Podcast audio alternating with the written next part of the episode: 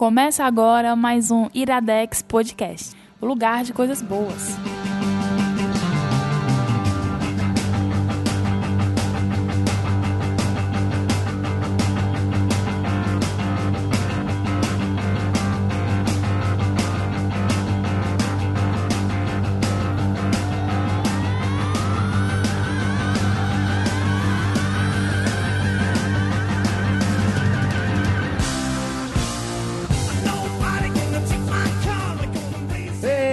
Começando mais um Iradex Podcast. Caio Anderson, o convidado tá bebendo água. Não pode durante a gravação. Roupa, eu Ah, acho não. que pode. Você Pode? está proibindo a minha hidratação.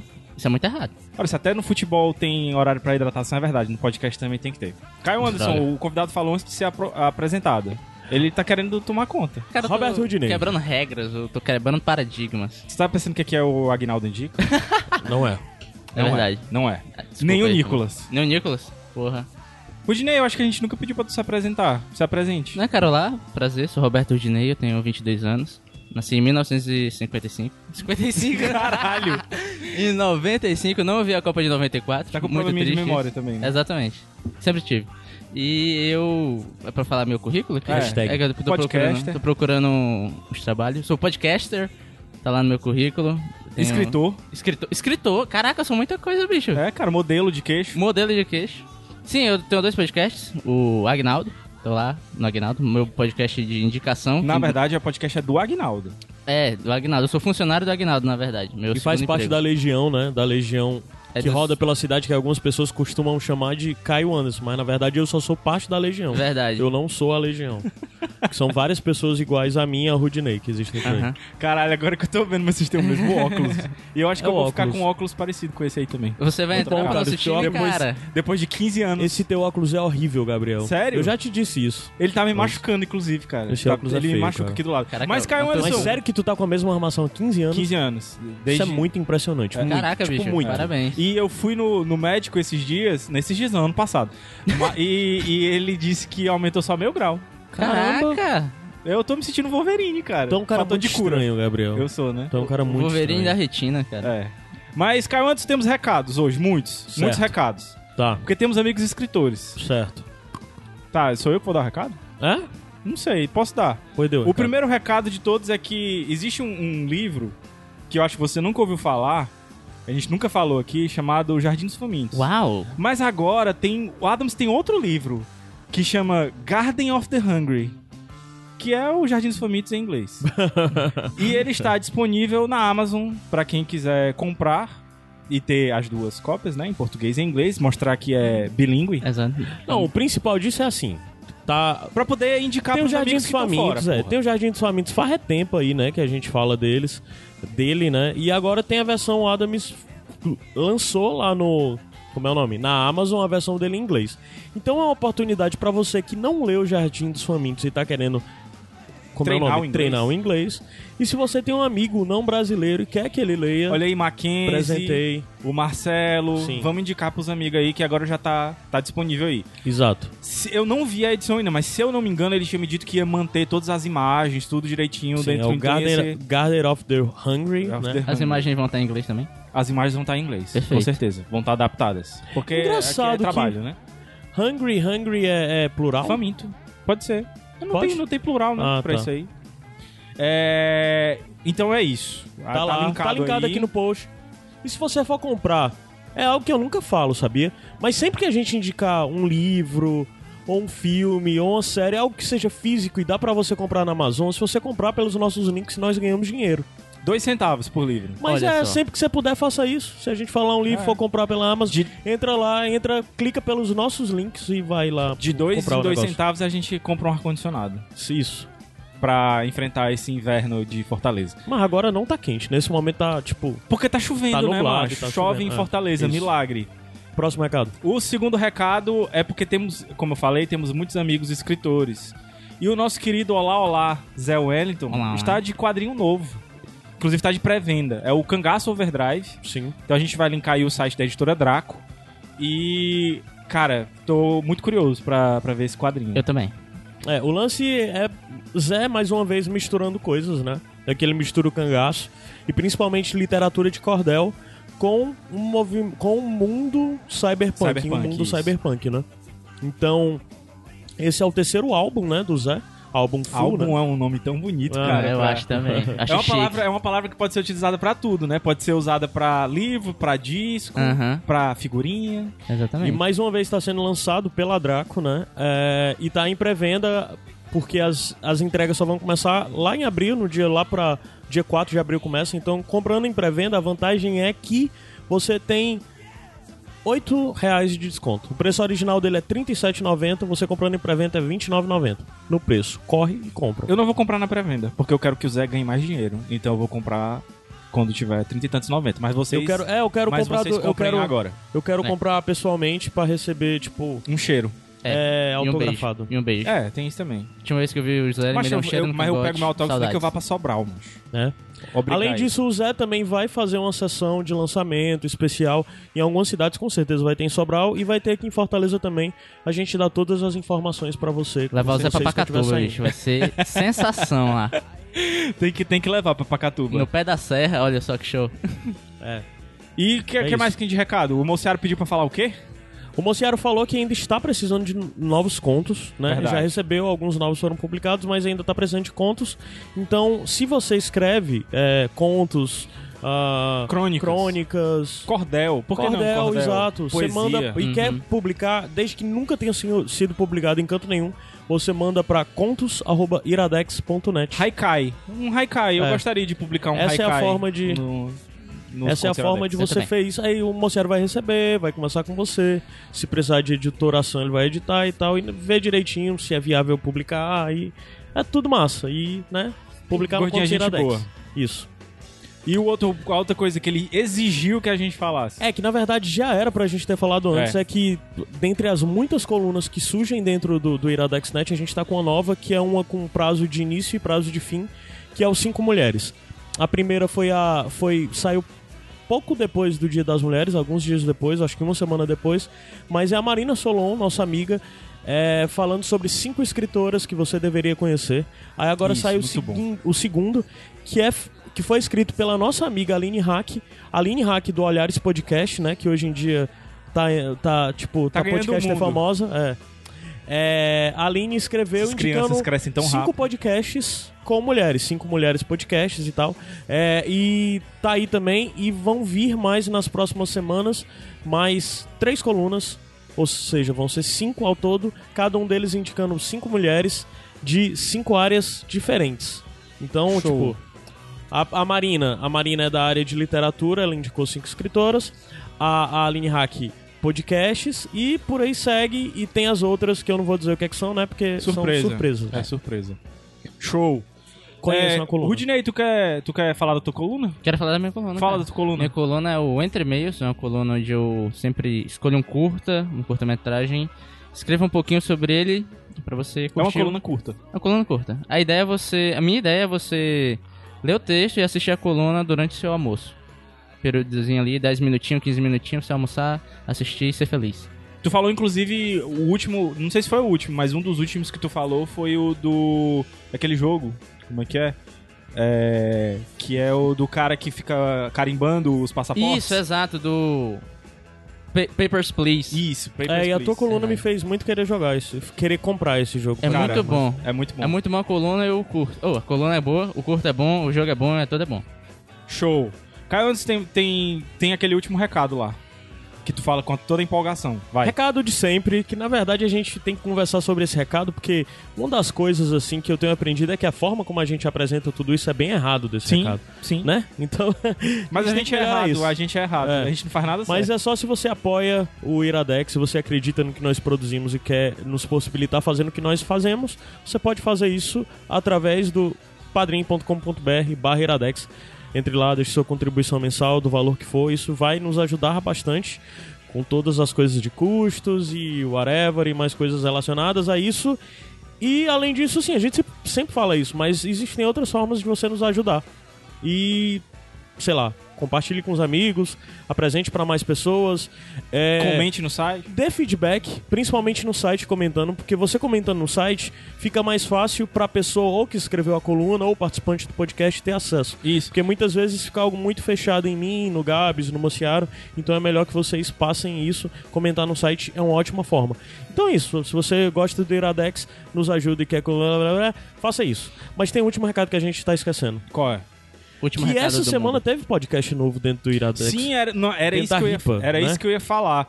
Que é importante que você dê o feedback também pras coisas novas, porque a gente sabe se a gente tá fazendo a correr direito ou não, né? Sim. Se vocês estão gostando. Porque não adianta nada a gente fazer um negócio que vocês não vão gostar. Verdade. Então a gente teve o Pitacos, a estreia do Pitacos, a gente falando sobre Pantera Negra. Sim. E tem um novo episódio já, espero que tenha um novo episódio sobre uma coisa que eu Não, vai ter. Vai ter um novo episódio. Ó, hoje, quinta-feira, dia 28 de março, Macho, saíram dois data, episódios não nesse. data, saíram dois episódios nesse podcast. Só não vai sair esse podcast se tu for embora e não gravar. Tá, não, vai, vai ter. Então Vai ter. pronto. Tem dois podcasts no feed do Iradex aqui. Verdade, vamos algemar o Gabs nessa Que é o Iradex. Podcast, esse, o 164, e além disso tem um Pitacos sobre um filme que tá entrando em cartaz hoje, Hoje, é isso? Hoje. O Jogador Número 1. Um, Show. Certo? Show. Eu e Gabs vimos e a gente explica tudo e lá no Pitacos. E se você não sabe o que é Pitacos, quer saber, escuta esse podcast, porque não tem spoilers e você vai saber o que é o Pitacos e vai saber se você se interessa ou não pelo Jogador Número 1. Um. Massa. Eu tenho uma perguntinha, já que a gente falou de número 1. Um, vocês gostam de números? Eu gosto de números. O que é que o número 12 significa pra ti?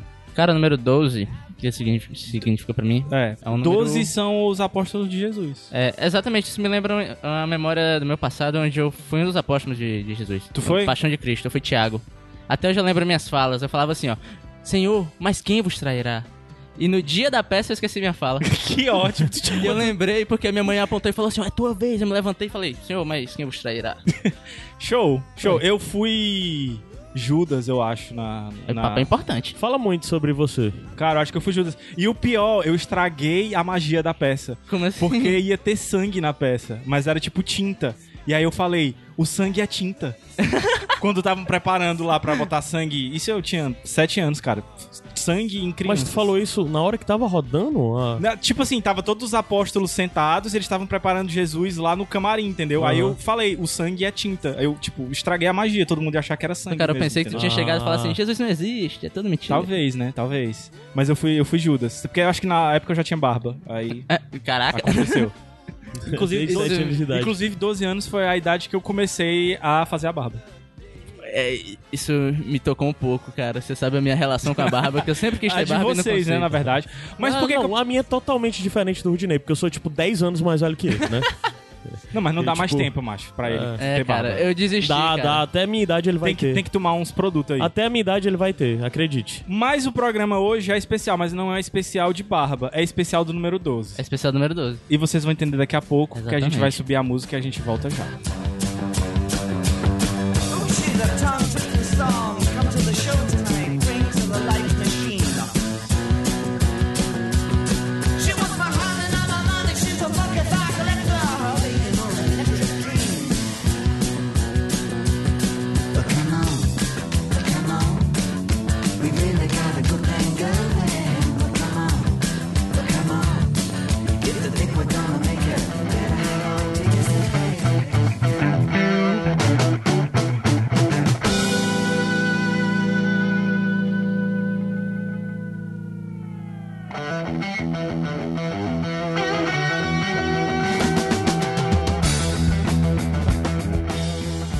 Iradex Podcast de volta. De Caio volta. Anderson, qual é, o, Gabs a, qual é a primeira indicação de hoje e o que ela tem a ver com o número 12?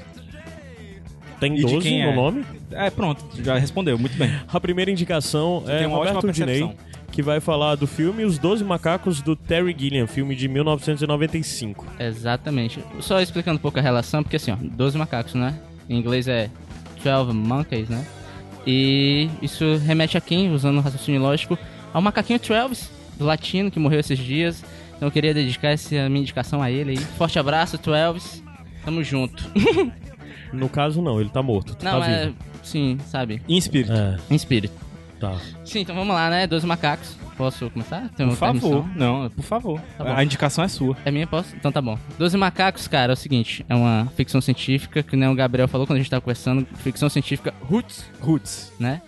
Conta assim, vamos lá, no futuro, é, é, um vírus, uma doença, um germe atacou a- a humanidade, foi meio que um ataque químico, e 5 bilhões de pessoas morreram, e o 1% da humanidade que sobrou tem que viver escondidinho debaixo do solo pra poder é, sobreviver, né? E o vírus só atacou os humanos. Exatamente, o, a- o mundo todo ficou só para os animais. Os humanos têm que se esconder agora. E para investigar e tentar buscar uma cura, o que, que eles fazem? Eles mandam pessoas para o passado, voluntários, entre aspas, Voluntários, né? que são condenados, na verdade, que para voltar, né, no passado para tentar recolher informações para achar uma cura pro vírus. E um desses voluntários, entre aspas, é o personagem do Bruce Willis, Careca. careca. Jay, como é que é o nome dele? Talvez tenha sido aí o começo da carreira de Bruce Willis careca, né? Verdade. É? Mas se bem que Caraca. no Duro de Matar, ele já tava um pouco Era o careca. proce- ele tava no processo da Tava em de careca. processo. Ah. E é engraçado, eu Ele tava, tipo assim, parecido contigo. Realmente. E é engraçado, cara, porque eu sempre acho estranho, sempre me surpreende você ver o Bruce Willis em, em papéis onde ele é um, um personagem mais frágil. Porque na minha cabeça eu sempre ligo ele ao Duro de Matar, onde É, ele é o badass, né? O badass motherfucker, É né? o McLean. Exato. E nesse filme, ele, ele em teoria, ele é um cara badass, que nem o pessoal fala que ele agrediu duas pessoas e machucou muito e tal. Só que ele é um personagem frágil, tanto Ele passa, metade, ele passa metade do filme babando, né? É, babando. Ele... É, pô, Duro de Matar ele ainda tinha cabelo. Eu tô vendo aqui. Até no 3 ele ainda É, tinha que não eu cabelo. falei, tava no processo. É, ele tava não, no ele, processo. não, ele tava calvo. É diferente de Por isso que eu disse não que é ter parecido cabeça contigo. nenhuma. Na... ca- Não tem Não ter cabeça cabelo é nenhum. difícil, hein? Não, sim, Rude, mas sim. continua. Pois é, e nesse filme que nem tu tá falando, ele é fraco tanto fisicamente, que ele passa o filme todo apanhando quase, É. e, e psicologicamente também, porque você vê que essas voltas no o tempo, processo, o processo de, de volta. deixa as pessoas que voltam muito fragilizadas, que nem eles fazem um estresse muito grande e ele- eles acham que a mente humana não foi feita pra dividir, se dividir em, em duas linhas temporais desse jeito. E assim, é, falando um pouco do diretor, do Terry Gilliam, eu- ele é diretor também. Ele é um dos integrantes do Monty Python, eu descobri agora antes de começar. Ele é um dos fundadores do Monty Python. E é bem estranho, né? Você vê um cara ligado, bem ligado à comédia fazendo um filme tão maluco assim. né? É, só que assim, eu não acho tão. é, Acaba fazendo sentido pelo um dos filmes dele que é o Brasil, né? Que também Sim, é uma sim. ficção científica. E ele tem uma parada, cara, que ele consegue fazer um caos controlado, entende? É tudo um pouco. É tudo muito exagerado, é tudo muito caricato. Só que funciona na mão dele. Um exemplo disso nesse filme, eu acho que é o personagem do Brad Pitt.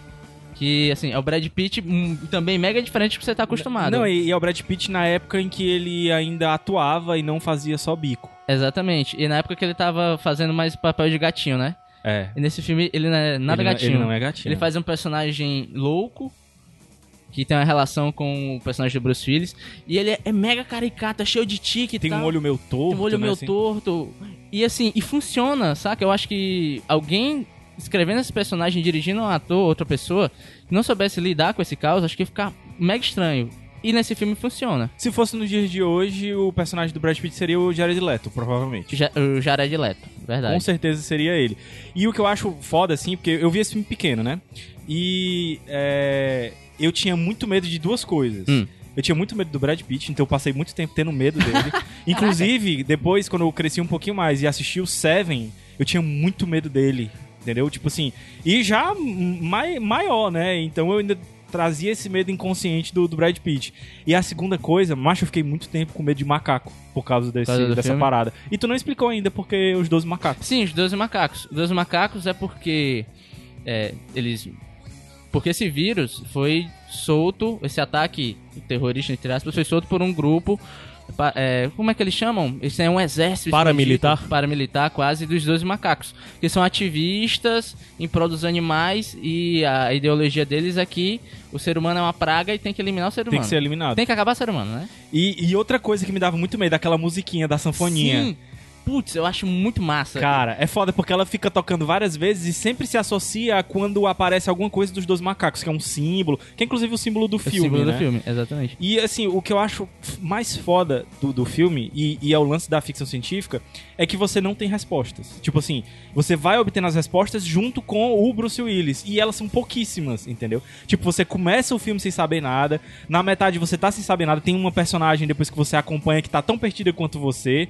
E parece que a a única pessoa que tem respostas é o Brad Pitt e ele é maluco. E ele é maluco. Então, assim, você fica completamente perdido, cara. É, é um filme que, que, inclusive, tu reassistiu Sim. ontem, né? Eu reassisti há pouco tempo, já vi várias vezes, mas toda vez que eu assisto, e pode passar o tempo que for, ele continua tão bom quanto, velho. Verdade, verdade. E que a gente falou, a dúvida é um Ele é de 95, né? 95. A dúvida é um sentimento constante no filme, cara. E tem uma hora que ele meio que ameaça quebrar tudo, a tua expectativa, e você começa a se questionar das poucas respostas que você tinha até o momento. Você fica, caraca, então tudo aquilo que eu pensei era verdade ou era mentira?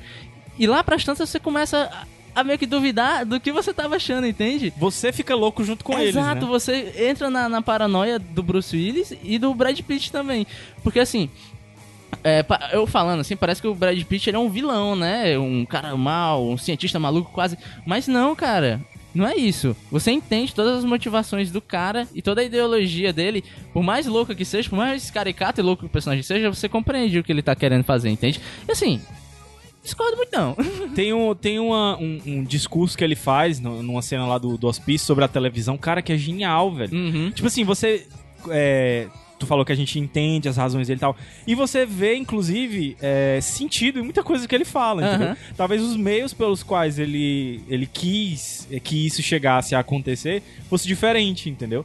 Tipo, as ideias malucas que ele tem pra humanidade e tal, enfim. Mas é, a, a razão em algumas coisas que ele fala sobre o governo, sobre a televisão, sobre o relacionamento entre as pessoas, Uhum. sobre o que é ser louco e o que não é. Verdade. É muito foda. É muito bom. E, e o, o- o- Você pega um personagem fragilizado, que nem o tal Bruce Willis. Tipo, fragilizado porque ele tá fraco mesmo fisicamente, mas mentalmente por causa da viagem também, que nem tu falou. E bota um cara no mesmo ambiente que ele, que, por mais que pareça louco, fala com tanta convicção. Ele começa a duvidar da própria Exatamente. dele, entendeu? Aham. E outra coisa, o Brad Pitt, ele foi indicado ao Oscar pra esse filme, né? Sério? Não sabia. Sim, não, Oscar não de lembrava. 96, ele foi indicado a melhor ator coadjuvante. Coadjuvante. Ele perdeu... Será que não seria mais interessante melhor ator? Porque ele meio que rouba a cena. né? É, é, ele meio que dividiu o, o protagonismo do filme com o Bruce Willis. Só que ele foi indicado, ele perdeu pro Kevin Spencer no Oscar de 66. Ah, agora eu devia revogar, né? Todos os prêmios do Space, Kevin né? Spacey e. Hã? Space. Eu só falo errado, desculpa. E Agora eu devia revogar todos os prêmios e dar o, o- o prêmio pro, pro Brad Pitt. E esse Oscar é muito importante, porque foi nesse Oscar Que que Nicolas Cage. Nicolas Cage foi agraciado com a, a- o Oscar de melhor ator por Perdido em Las Vegas. Não é indicação, mas depois a gente fala um pouquinho sobre Nicolas Cage aí. E sim, outra coisa que eu acho interessante... Caralho, Nicolas Cage tem Oscar. Tem Oscar. E ele foi indicado a mais de um Oscar. Macho, Nicolas Cage é, cara, melhor ator, cara. Eu não acredito. Ele Melhor- podia, ele podia estar no, no. E ele seria o Macacos. personagem perfeito. Mas ali. Sylvester Stallone tem Oscar. Mas o Stallone merece. O Stallone merece. O Stallone O merece. Stallone tirou o Oscar do De Niro, o Nicolas Cage tem papéis sensacionais, cara. Sensacionais, Cita- cita- incríveis, de verdade. Não, não, vamos deixar isso pro, pro, Depois pro, eu falo. pro Mas tem, cara, mas tem. Eu gosto de um filme, dois filmes dele. Mas vamos. Vamos lá. Outra coisa que eu acho interessante, além de tudo isso que a gente falou do caos controlado, o Oscar que ele ganhou, que foi o Oscar de melhor roupa, é uma das paradas que eu acho mais legal melhor roupa, né? melhor roupa, melhor figurino. Melhor roupa, Aqui melhor não é, figurino. não é choque de cultura. Desculpa, foi mal. E, tipo, eu acho muito massa o design das coisas, principalmente no futuro. Que é, um- algo meio fabril, entende? É, e como uma parada, você... às vezes, cyberpunk, né? A gente tava falando É do, muito do cyberpunk. Overdrive.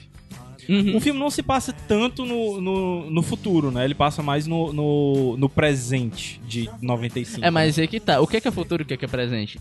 Também tem essa questão no filme, entende? Cara, mexeu com viagem no tempo, já é 90% de chance de eu ganhar se o negócio. De eu ganhar. De eu gostar se o negócio for bem feito. E Eu esse filme também. é bem feito É nisso, bem cara. feito. É, é amarrado e ao mesmo tempo tem consegue te dar plot twist dentro desse negócio da viagem do tempo.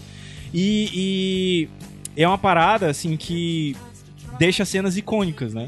Fica coisas na tua cabeça. Tipo, Uhum. tem uma cena com a barata lá, que até hoje eu me lembro. Uhum. Tem, tem cena é, de. Perse... Cara, perseguição de carro foda também no, no, no filme. Não é um filme de ação, Não. vale lembrar. Às vezes você pode achar um filme lento, tu acha? Ne- negativo.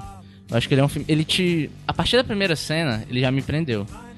Eu, o- conforme. eu- que eu gosto quando eu se- fico com dúvida, entende? Eu gosto quando o filme me instiga a ficar pensando e refletindo sobre o que, é que eu tô vendo e tentando achar respostas. Esse filme, ele faz você se questionar do primeiro minuto ao último, entende? Inclusive, até hoje eu não, não, não sei direito o que é que é o, o final. É tipo Nem um eu. Donnie Darko da vida. Só que Você- bom, né? É, não, mas eu gosto de Donnie Tony Darko. Dark é bom. Donnie Darko é bom, cara. Sou minoria hoje aqui. né? É, cara. A questão, o legal assim é. Mas toda essa coisa de você não saber o que está acontecendo de verdade e sempre. Tudo, tudo que o Terry Gilliam bota a mão, tem tal hora que você fica pensando. É como se você tivesse numa trip de, de ácido ou algo do tipo. É, Porque sempre sim, fica tudo meio trip, né? líquido, algo meio que se desfazendo, né? E, e o Terry Gilliam, ele é muito surrealista, muito surrealista. Ah, ele é um dos fundadores do Monty Python, mas até uma das coisas que eu tava falando que ele entrou depois e tal, a gente tava falando isso em off, é porque uma das histórias que eu sabia dele é porque ele passou a ser acreditado de forma diferente só posteriormente. Mas não, descobri que ele é um dos fundadores, mas ele sempre era. Os, os atores, né, que eram roteiristas também, diretores, eram acreditados, e ele era acreditado depois como animador apenas. É, que é responsável Porque por aquelas Todas aquelas malucas, loucuras que a gente vê em Monty Python de pé batendo, aquelas vinhetas loucas, aquelas coisas com animação que muitas delas são feitas com, com, com stop motion, né? Aham. Stop motion de recorte, coisa do tipo recorte, colagem, coisa desse tipo. É tudo Terry Gilliam. Aí isso meio que já mostra, sabe? Sei lá, a gente para pra pensar naquela vibe louca de chamada MTV da década Sim, de sim, 90, aquela coisa de MTV aquelas, no intervalo, né? Aquelas coisas meio surrealistas. É muito Terry Gilliam. Aquilo ali é claramente influenciado pelo Terry Gilliam e o Monty Python, né? Aí toda a obra dele tem isso. E uma das coisas que o Terry Gilliam sempre se destaca nesse filme tem, porque assim, eu vi esse filme há muito, muitos, muitos, muitos, muitos anos. Eu não lembro dele, realmente não lembro. Eu ia rever, mas não deu tempo. Mas uma das coisas que eu lembro muito bem desse filme é da questão da direção de arte. Como dele, que é uma das coisas que pra mim sempre é marcante no Terry Gilliam, que é tudo a coisa de eu vou retratar uma realidade completamente nova, completamente diferente, mas ao mesmo tempo é tosco. Uhum. É mal feito, é, é mas Te faz sentir mal. O faz Cyberpunk é, é. isso. O Cyberpunk Mas é só isso. que ele não é, por exemplo, é porque a gente para pra falar, se a gente for falar isso, a gente vai dizer que o, 2000, o Blade Runner 2049 é cyberpunk. Mas só que ele tem um designer de arte, ele tem uma Ah, direção de entendi, arte entendi o que é que surpreendentemente bonita. E até mesmo o feio é bonito, entende? Até mesmo o feio. O Terry Gilliam não, parece que é tudo artesanal, que é tudo feito quase que como um artesão produzindo aquilo. É tipo tudo manufaturado, pronto. É, é, é, É, o filmes que ele- o, muito o que essa o, ideia, né? O, o Ruth tava falando sobre o figurino, né? Exato, O sobre- negócio meio fabril e tal. E tipo, tem aquela a questão também que nem você tava falando de que o figurino, o ambiente que ele coloca pra gente, que ele nos seta, é, também fornece pra gente história, entende? Porque o que eu gosto muito também desse filme é porque ele não pega na sua mão, que nem a galera costuma de falar. Ele sabe muito bem onde expor as ideias pra você e como expor. E muitas vezes ele não se importa com você tá assistindo, entende? Ele quer realmente que você fique perdido. Então, por exemplo, no futuro lá, você não sabe direito as diretrizes daquele mundo, entende? Você tem muito pouca informação. Aí você tem que tentar se posicionar com base no que você tá vendo, entende? Na roupa de um personagem X que é diferente de um personagem Y, entende? Então, ah, então esse cara é meio que o chefe, esse cara talvez seja um líder militar. Ele não te explica isso, você que tem que tentar ficar pegando ali Aham. as pontas e ficar juntando você mesmo, entende? Lembrei do nome da, da atriz que faz a personagem lá que a gente fica perdido com ela. É a Madeleine Stowe. É Sim, muito, verdade. ela tá muito bem no, no filme também. Uhum. Porque ela faz uma, uma. Ela cai meio que de paraquedas nesse conflito entre vários malucos. E você se identifica com ela dela tá tão perdida quanto. É, Woody, ela- tu acha que, que o filme envelheceu bem? Sim, demais. Eu. Até porque assim, ele não tem tanto. Ele é muito. Como posso dizer? É muito feito à mão, entende? Você não tem muito computador ali. Você- Não, tem, não tem drone. Exatamente, você sente. Tem um sentimento de realidade em tudo que ali tá, tá, tá feito, entende? Mesmo sendo fantasioso, sendo, sabe, meio Sendo ficção científica? É, né? sendo, sendo uma ficção científica, você tem uma sensação de que aquele lugar onde eles estão inseridos é habitado de verdade, entende? Você tem um sentimento de habitação em tudo ali, da organização das coisas. E mesmo, e mesmo mesmo que nem tu falou, o filme não é muito centrado no futuro, aspas, é mais no passado, vulgo presente. Então você, quando volta pra lá, você tem um referencial totalmente distorcido. Pra mim isso é legal e não, não envelheceu de maneira nenhuma, velho, assim. Acho que ele ainda consegue te prender no visual. Show. Então a primeira indicação que a gente tinha com 12 é Os 12 Macacos, filme de 95. 85. Como é o nome do diretor mesmo? Terry Gilliam. Terry Gilliam. Show. Com Bruce Willis e Brad Pitt. Não era essa a, a, a indicação que a gente queria, mas a, a gente fez um, um trabalho de vamos reassistir pra ver se vale a pena indicar, e aí não, não deu certo, que eram os 12 condenados, mas... Mas, mas ele foi, mas ele foi rebaixado a bonus track, vou falar dele depois. Pronto, show. Pois vamos subir a música e daqui a pouco a gente volta.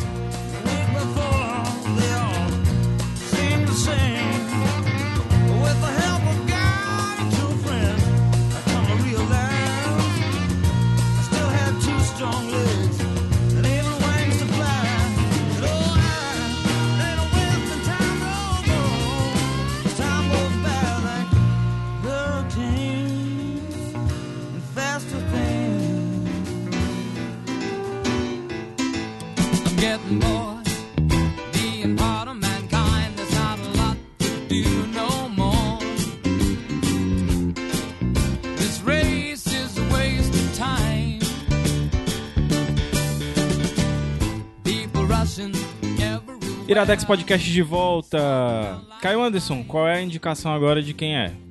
É sua, segunda indicação e é. É, o- nossa, né? Nossa? É nossa. Todo mundo nossa, vai falar. Até tu começou a falar, porra. Não, Tu mas- começou a assistir. É, só comecei. e eu nunca Democracia, tinha Caio. visto ele, ao Democracia. contrário do outro. E qual é o... E. E eu esqueci o nome dele em português. 12 Homens e uma Sentença. 12 Homens e uma Sentença. É o 12 Hun- Angry, Angry Man. Man. É, Isso. Twelve Angry Men. Filme de 1957. Aham. Então, primeira ressalva, o filme é preto e branco, certo?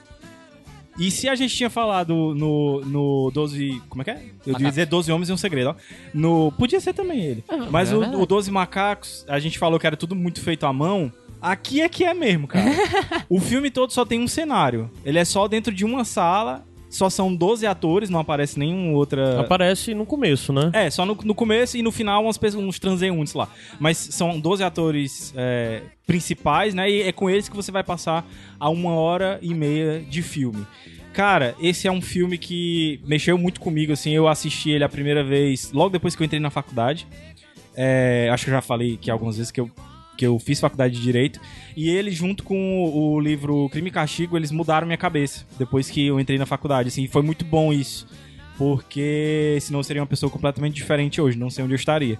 Mas esse filme ele é basicamente o seguinte: é, um jovem está sendo acusado de matar o pai e é, está sendo. Existe a possibilidade de ser condenado à morte. Uhum. E 12 jurados irão decidir se ele vai ser condenado ou não, e essa decisão tem que ser unânime. E por isso o nome, o 12 Homens e uma Sentença. São esses 12 jurados que vão ficar em volta de uma mesa, e ao longo de uma hora e meia eles vão discutir e chegar a uma conclusão de se o, o jovem é culpado ou inocente. A grande questão é que o filme começa, eles se sentam, são todos homens, você vê, todos homens, todos de, de aparências diferentes, de idades diferentes, e Hoje em dia, talvez em 1957 a diferença entre esses 12 homens fossem bem maior, né? Hoje em dia, como a gente tá todo nessa coisa de diversidade e tudo mais, a gente olha e diz 12 homens iguais. sim, sim, Né? exatamente. Não, mas é legal, cara, porque assim, outra coisa, a gente não Eu não- sabe... isso não foi eu tentando problematizar. Não, não, mas, mas é é uma coisa até que eu ia falar porque tem uma refilmagem de 97 Tem? e eles ainda assim Sim, mantiveram só 12, Não sabia. 12 homens, entendeu? Sim, mas o que eu ia falar é o seguinte, a gente, além de ser 12 homens, parecidos, não, o cara falou, são 12 homens que você não sabe o nome. Exatamente, os, os personagens são identificados só como jurado. Jurado É. 8, jurado 1 e tal, eles vão se identificando pelos números, né? De acordo com a forma com que eles sentam. Não, eles sentam na mesa de acordo com o número que eles recebem lá no. no... no júri, né? E a grande questão é que quando eles começam o júri, eles, se- o, o, o presidente, né, eleito um pra ser o presidente, que é justamente, eu acho que é o número um, mas deixa eu só é confirmar aqui. número Enfim, quando o presidente senta. Não, não é o número um, não. É o número. Vou já dizer. É, quando eles se sentam, o, o presidente lá, ele, ele. É, exatamente, é, o- é o número um mesmo, é porque a foto que tá aqui, ele tá velho. ele tá mais velho do que ele tá na época. Quando o jurado número um disse, ó, vamos só simplesmente chegar aqui e declarar culpado, né? E todos os outros concordam, ah, vamos declarar culpado. Até que um jurado só levanta, não levanta a mão na votação, eles fazem uma votação lá, e ele diz, não, eu quero pelo menos discutir mais um pouco mais, porque a gente tá aqui com uma vida de um jovem em jogo, Uhum. que é o jurado número 8, que é interpretado pelo Harry Fonda. Se você for ver o, o, o Harry Fonda não, Harry Fonda. Se você for ver os atores e curtir um pouco de, de cinema americano um pouco mais antigo, você vai ver que é só figurão, cara. E, se, e até os mais jovens depois fizeram grandes filmes. Uhum. Então, grandes atuações, cara. E cada um, como eu falei, com uma personalidade e um jeito diferente, eles vão trazer coisas diferentes à medida em que o caso vai sendo discutido. Porque a- o que o número 8 levanta é a questão da dúvida. Se existir a menor dúvida de que o cara é inocente, você teria coragem de é, condenar ele à morte? É, isso é interessante porque é um detalhe muito pequeno no começo do filme que é dito pelo juiz, né? Isso, que é a dúvida razoável, é, né? É, que, que, que é até um, um, uma- um princípio, pode-se dizer assim? Sim, Princípio? sim, é, é um É um princípio, princípio jurídico, mesmo, sim, né? é. É a dúvida razoável. E, e engraçado porque eu pensei em indicar ele, e aí depois eu vi que tu tinha assistido agora Foi, desse né? ano, né? Pô, assisti esses dias. E assim, o que eu acho legal é que, que nem a gente falou, a galera é parecida e tal, mas os primeiros 15 minutinhos do filme, ele usa todo pra estabelecer a personalidade de cada um dos personagens. Isso. Por exemplo, a primeira votação, a gente. A câmera vai em um, aí ela vai fazendo um movimento lateral e focando em cada um de uma vez. Dá tipo menos 10 minutinhos pra você ver a cara dele e ver que ele tem alguma característica diferente, entende? E ao, ao decorrer do tempo você vai vendo, cada vez mais eles têm pequenas coisas pra diferenciar eles, sabe? Um usa óculos, um soa e fica direto se limpando É, pra você. O outro é mais velho. Exatamente. Já pra estabelecer personalidades diferentes pra 12, 12 personagens, né? Que é um número meio gigante, né? Assim, de gente pra você. E eu não, não, não tenho. Não tenho detalhes assim sobre a filmagem e tal, que seja, mas o negócio é tão fluido, cara, que você não consegue parar de assistir. Tipo assim, é, eu não- sei se foi. Acho difícil até ter sido um plano sequência, entendeu? Mas, cara, você não vê cortes, você, os diálogos são contínuos e as discussões vão aumentando e você fica vidrado, cara. E à medida que o tempo vai passando, você vai se colocando na pele dos jurados, perguntando o que você votaria, e no do condenado, que ele nem aparece, do condenado, não, do acusado, que ele nem aparece. Uhum. Mas você fica se colocando porque os detalhes são apresentados. é, O caso, quando começa, você não sabe nada do caso. Você simplesmente sabe que ele matou o pai dele, ou é o padrasto, alguma coisa assim. Mas à medida que o tempo vai avançando, detalhes são apresentados. A arma do crime, o local do crime. As testemunhas não, elas não aparecem fisicamente. Os testemunhos são ditados pelo pelo pelo jurado número um, né, que é o presidente lá da Uhum. mesa. E o detalhe que é que eu esqueci de falar também é que eles não podem sair da sala enquanto não chegarem a uma, A um consenso, a uma, né? uma unanimidade, né, um consenso. Então eles ficam cansados, ficam com calor porque tá muito quente lá, parece Fortaleza porque tá chovendo e tá quente. Então, é um filme que é angustiante também, porque eles ficam presos ali dentro da sala e você fica querendo ajudar de alguma forma. É, cara, porque assim, a gente fala em filme mais antigo, esse mês de quando mesmo, Gabriel? 57. 57, acho que a galera já liga uma parada meio chata, meio morosa, um Aham. ritmo um pouco lento. Só que eu discordo um pouco disso, mas não vou entrar ne- nessa questão. Mas nesse filme específico, são a- a uma hora e meia de duas pessoas só conversando e o filme te deixa pregado na cadeira. Aham. Te deixa investido na história o tempo todo. E tem momentos, cara, que você se surpreende. Tem, tipo, mini plot twists Sim. dentro da própria história, só da galera conversando, que dá, sabe, um momento de uou, saca? Com pessoas conversando. Eu gosto muito do texto desse filme. Que a gente falou, os diálogos são muito fluidos, são muito reais, entende? Você sente a raiva, às vezes, dos personagens. E assim, e com o tempo, além de você descobrir mais do caso, você vai descobrindo um pouquinho mais De cada, um, deles. Isso. até a motivação de quem tá contra, às vezes você fica, cara, mas por que, que esse cara é assim? Lá pra tanto tem um pequeno detalhezinho que você compreende toda o porquê que ele tá fundamentando a opinião A decisão dele, a né? decisão dele em um ponto X, às vezes até pequeno. Aí você compreende tudo, assim. Porque o grande desafio do filme é esse, na verdade, é primeiro apresentar 12 personagens, apresentar uma questão e tudo mais, tendo basicamente dois artifícios, né? Que é interpretação e texto. Então o filme é, é meio estranho. Eu não vi o filme todo e eu nunca tinha visto o anterior, mas eu vi uma parte agora. E uma das coisas que fica muito clara é que hoje em dia as pessoas têm uma grande. Muitos bons diretores que a gente gosta e tal, tem a questão de cair nesse problema de ser muito expositivo, com texto e tudo mais. De dar é uma mão, né, obra nem de arte. falou, né? né? É, uma, é, uma, é um artista, o cara que consegue desenvolver personagens com um bom texto e bem boa interpretação, te contar aquela história que você saia plenamente satisfeito, entenda todos os fatores que estão interferindo nela, sem estar te pegando a tua mãe e dizendo, então, esse. Você não sabe pelo que eu passei? Meus pais fizeram isso. É o momento não- PowerPoint que Não eu chamo, tem, não entende? tem o esse momento, que momento, o personagem é. desce uma telinha, olha só, vamos aos fatos, olha só esse Não gráfico. tem essa coisa de apresentação. Ele desenvolve bem quem são os personagens por coisas sutis, é, como no começo é, a gente vê o personagem que começa a se incomodar pelo calor, então aquilo já tá falando algo sobre ele. O personagem que quer sair muito porque ele tá preocupado com a coisa de jogo de futebol. O personagem que não responde a outro quando é chamado pra uma conversa porque não tá interessado em determinadas coisas. Isso tudo já tá contando e apresentando e dando uma, uma, uma aprofundada em quem são essas pessoas e por que elas vão interagir e por que elas vão dizer ou escolher o que vão escolher no decorrer do filme, né? E outra coisa legal de se reparar são nos movimentos de câmeras que o diretor usa. Por exemplo, você preste atenção quando a, quando a câmera se aproxima de alguém quando ela se distancia. Isso tem um significado, entende? Às vezes quando ela tá num cara e ela vai sutilmente assim um pouquinho pra direita, mostrando o outro lá atrás.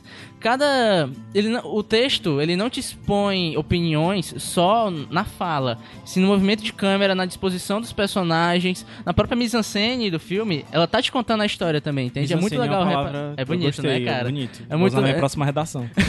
Redação do Enem, mil É. pontos aí, você vai ver.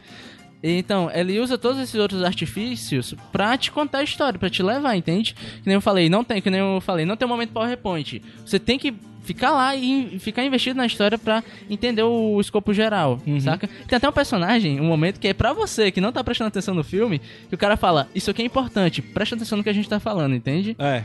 Que o cara tá é, dobrando papel, fazendo alguma coisinha assim, e, e- eles chamam a atenção dele, né? Aham. Que é, estão lidando com a vida de uma pessoa. Só pra dar crédito aqui a, a- a- às pessoas certas, é, o, o texto foi escrito por Reginald Rose.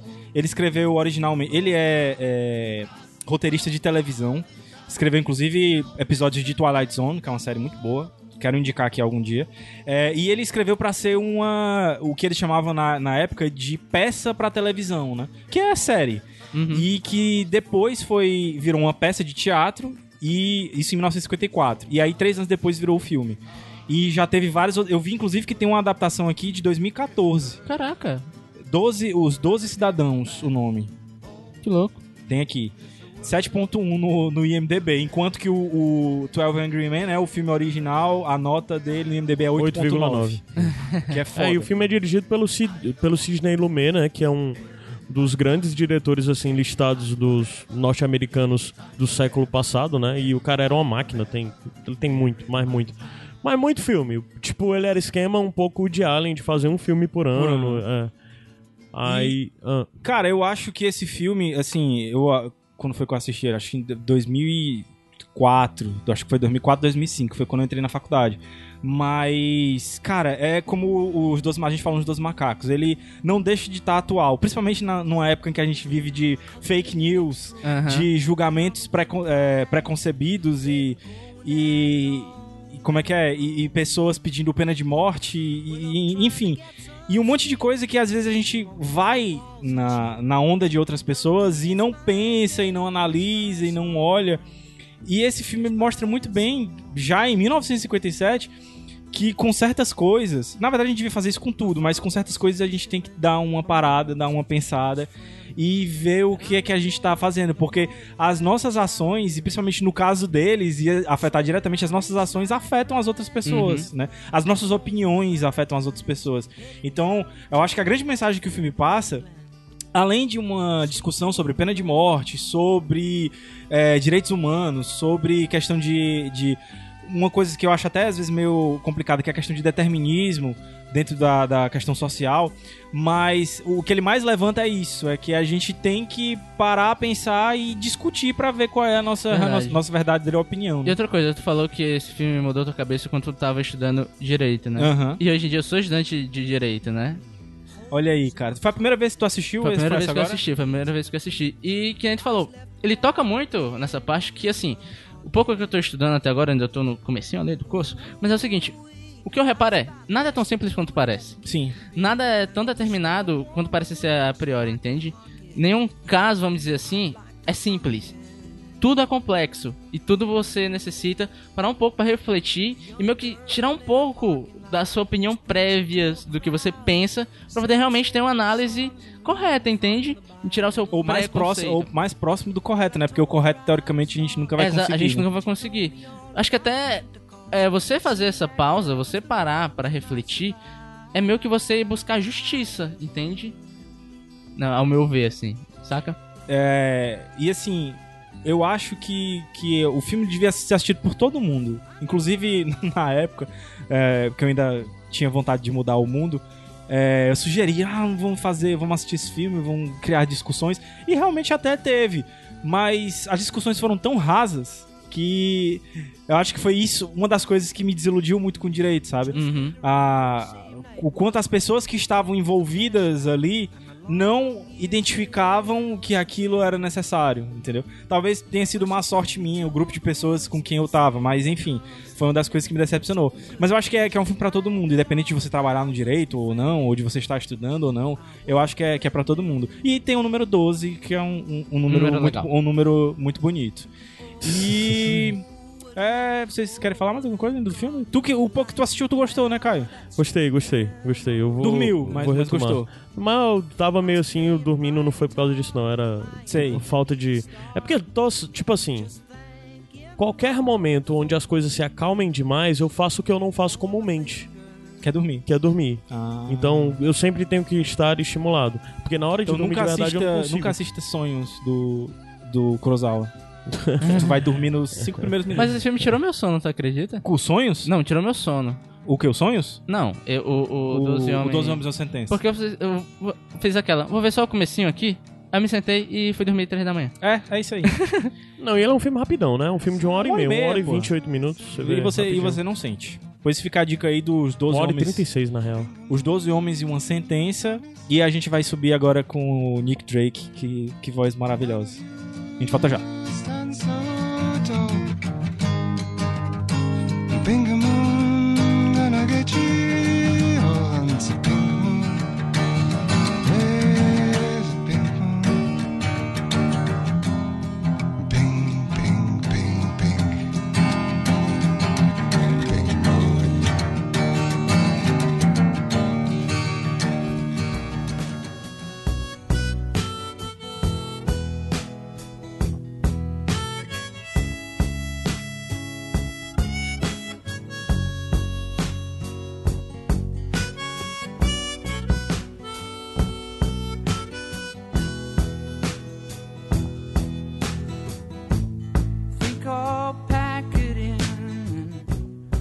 Iradex Podcast de volta.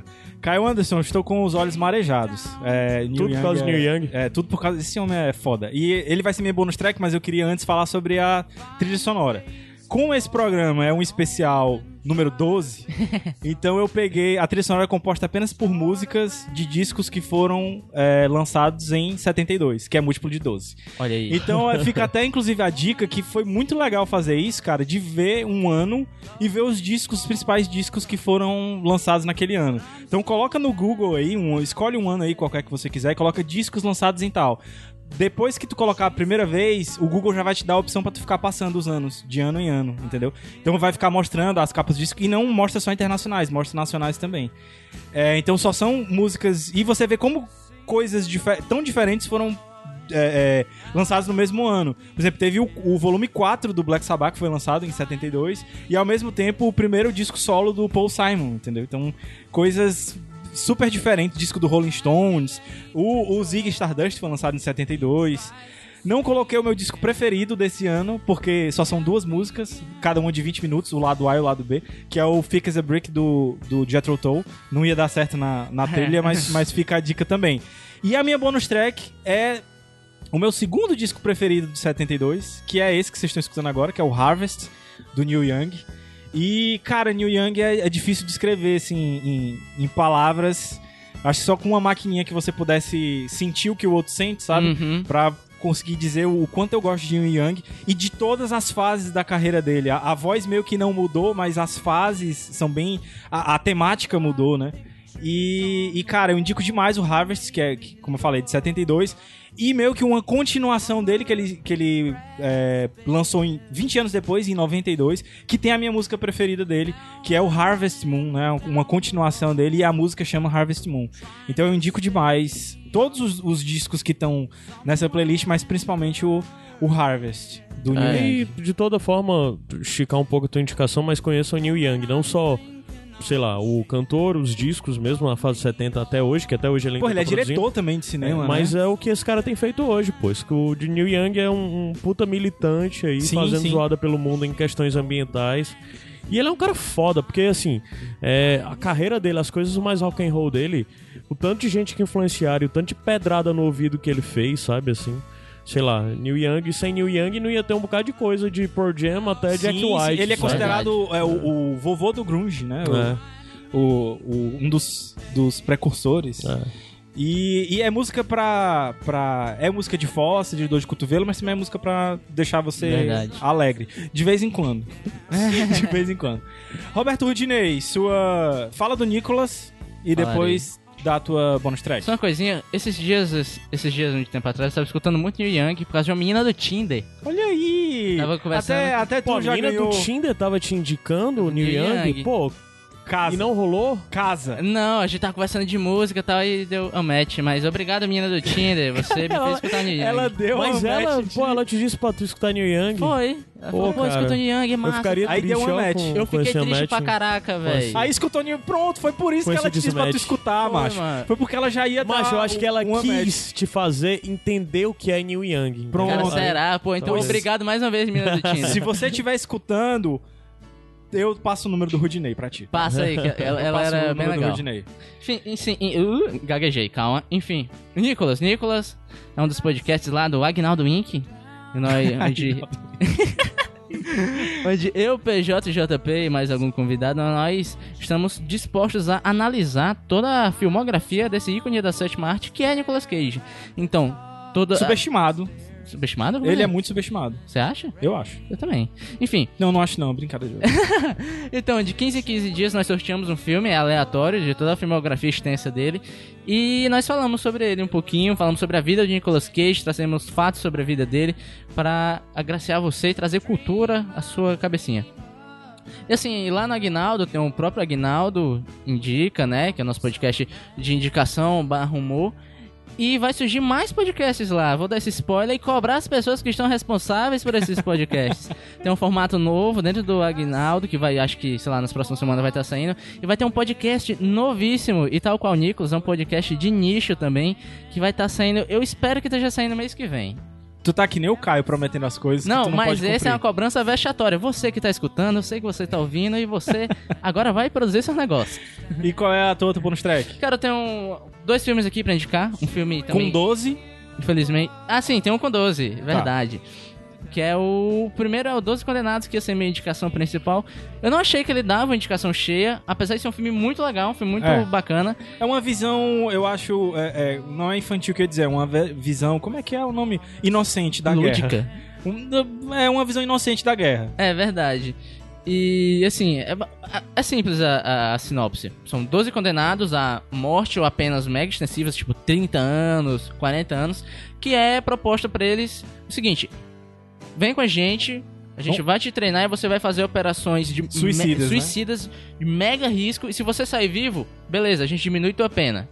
É, é isso. E tem, Durante a Segunda Guerra Mundial, Durante a né? Segunda Guerra Mundial. Bem no comecinho, eles falam que tá, tá pra começar. E é legal que você vê muita... Tem até um momento meio Nick Fury, sabe? Estou montando um time. Sim, É é, ele vai de, de cara em cara, né, e tal. Aham. E é, é, assim, nesse ponto de você conhecer a personalidade, personalidade de cada um, se bate muito com o que tu indicou, o 12 Homens e uma Sentença. Sim. E ele é, que nem a gente falou, é uma visão meio lúdica, eu sei que tu não gosta da palavra, Não mas eu vou usar aqui. É, é um filme mega divertido, é bacana, e você vê muita referência de gente aqui, tipo, hoje em dia, que usou. Bastardos Inglórios, velho. Bastardos Inglórios pegou 12 condenados. Um que deu errado, que foi o Esquadrão Suicida, é exatamente o que é o 12 Homens. 12 Homens 12 condenados. É dos condenados, o 12 Angry Men. Não, Dirty Dozen. D- É, Dirty É. Dozen, que é o nome do grupo, né? E a minha outra indicação, cara, também é um filme mais antigo, é um filme que eu sempre tive curiosidade de ver e eu não sei porque eu nunca vi. Aí um belo dia eu falei, vou ver hoje, que é o Lobisomem Americano em Londres. Que eu assisti quando eu tinha 12 anos. Então, pronto, tá aí a- o link com Ó o 12. link com Pronto. 12 aí. Que é um filme mega legal, é um cara que ele é atacado com lobisomem ele vira. pega a maldição do lobisomem. E é impressionante o- os efeitos visuais desse filme na É. época que ele foi feito. Muita gente fala da transformação do lobisomem, mas tem um personagem X que ele, ele é maquiado de um jeito, cara, que sempre que ele entra em cena, ele te incomoda. Você quer É. que ele saia. E é muito Eu tô ligado. bom essa sensação, cara, sabe? De afastamento. E mais um aqui que eu lembrei agora, que já porque a gente tava falando da nossa relação com o filme e o direito, e teve um que eu assisti esses dias que ele abriu a minha cabeça, de verdade. Ele me deu uma visão muito mais ampla do que eu tinha sobre o nosso quadro que a gente tá vivendo hoje em dia aqui no Brasil, com. Qual sabe, é o filme? guerra de facção, essas coisas. E o filme é um documentário, é o Notícias de uma Guerra Particular da década de 90. E é um puta documentário, cara. Ele, dá, ele te dá uma visão mega ampla de toda a situação é, da, do tráfico de drogas dentro do Rio de Janeiro, assim, e do Brasil em geral. Porque ele vai pegar a opinião de policial, vai pegar a opinião de traficante, vai, vai pegar a, opi- a opinião de gente do comando da polícia. E é muito chocante você ver o ca- o cara falando que ele fala da polícia. Ele basicamente fala: a polícia militar foi feita pra ser corrupta e agressiva. E é muito chocante. E isso nos anos 90, Nos anos 90. e atual, né? E o, e o último, que eu acho o mais legal e o, e o que mais, o mais interessante, que é a visão do morador da favela, no caso lá. Que você vê que eles veem um lado bom nisso e veem um lado ruim. É muito massa, cara. Você tem uma visão mega ampla e é um documentário assustador. Por quê? Você vê que na década de 90 era de um jeito e hoje em dia nada mudou. E você vê no documentário, você tem a sensação de que nada vai mudar. Mudou só os jogadores da seleção brasileira. É. E, E, o... E é mais uma vez o, o- um, um personagem recorrente dentro dessas coisas. É, que no final das contas é alguém que eu acho que mudou muito a perspectiva da nação, de forma geral, com- de como se vê a polícia e tudo mais, que é o Rodrigo Pimentel, né? Sim, verdade. Até porque o Rodrigo Pimentel é o cara que era ex-Bob e tal, que foi a partir da, do livro dele do também, que foi, dele, né? é, que foi escrito, que foi feito Tropa de Elite 1 e 2, né? E ele é um dos personagens do Notícia de Guerra Particular. Aqui também. Verdade. É, é muito, muito, muito, muito, muito, muito bom, cara. Eu todo mundo devia, dar, devia parar um tempinho pra dar uma olhada. É... Tem bônus track? Tenho. é, tenho duas, rápida, duas rápidas. Um primeiro é um pouquinho meio corpora- corporativo, assim. É, atualmente eu tô editando os podcasts do Nome Disso é Mundo e eu quero indicar especificamente um podcast deles, que é o Nome Disso é Islã.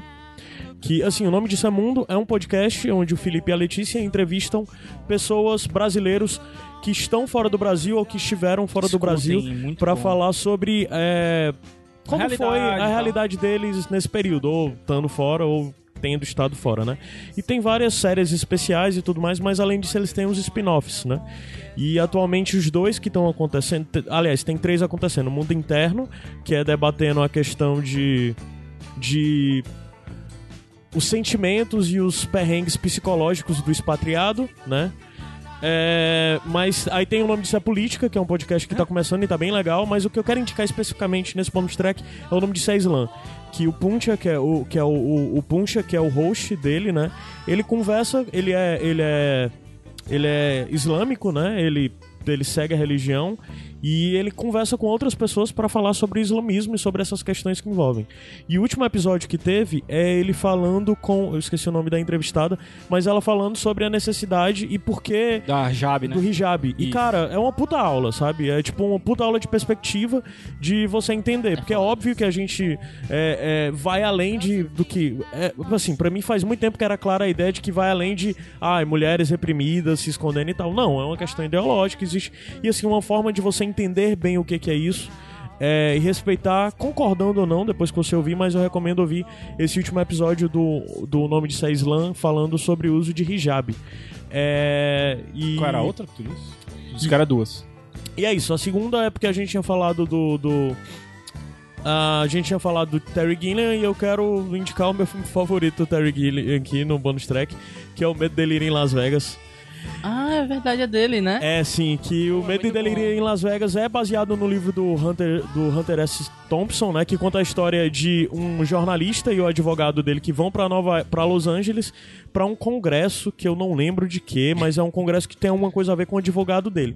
Mas basicamente eles vão para Los Angeles com a mala de drogas e, e é mostrando todas as desventuras e todas as loucuras que eles passam nesse período em Los Angeles, né? É tipo um livro é um clássico, o filme é um clássico. O filme é muito, mas é muito divertido, é muito Uhum, divertido, é é, muito muito, é muito engraçado, é, é muito interessante as experiências narrativas que ele faz dentro do, do filme pra tentar retratar todas essas loucuras de drogas e abusos que eles fazem. E assim, o filme é com com com, com Benício Del Toro, né? E com hoje em dia odiado Johnny Depp. E assim, Johnny Depp é um escroto da porra, mas mesmo assim eu acho que abram uma exceção e vejam esse filme se vocês nunca viram. Porque é um puta filme, de verdade mesmo. Medo e delírio em Las Vegas. O meu preferido do Terry Gilliam é A Vida de Brian. Disparado. É? Ah, eu nem tava considerando a fase O Monty do Python. Monty Python, né? Não, tava considera- considerando a fase Monty Python, não. É isso? É isso. É isso. Pois então vamos. Eu... I'm searching for the heart of gold. Ai, Que música. Essa que música, é pesada. Fiquem com o Neil Young e menina do Tinder, por favor, entre em contato pra gente dar o número do Nota Rudinei. nós aí, menina do Tinder. Eu fui Gabs Franks. Caio Anderson. Roberto Rudinei. Beijo. Cheiro.